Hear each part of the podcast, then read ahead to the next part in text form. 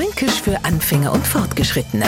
Heute Was Extras. Wir Franken sind manchmal schorwing arrogant. Kein Wunder, haben wir doch von allem das Schönste, Dialekt, Landschaft, Menschen und so weiter und so fort. Und wir holen aus allem raus, was bloß nur geht. Aus dem Wort extra zum Beispiel.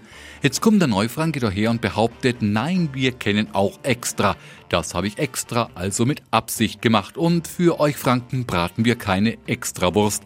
Tja, und damit erschöpft jetzt schon das hochdeutsche Einsatzgebiet für extra. Und jetzt kommen wir. Was glauben das Sie, wenn mir jemand eine Abfuhr erteilen kenne mit einer wunderbaren Wortschöpfung? Glaub jetzt bloß nicht, du wärst was Extras, also was Besonders, gell, jetzt schlucken's. Und ohne jetzt die Nasen zu hoch zu tragen, behauptet ihr mal mir Franken, sind schon was Extras. Fränkisch für Anfänger und Fortgeschrittene. Morgen früh eine neue Folge. Und alle Folgen als Podcast auf podu.de.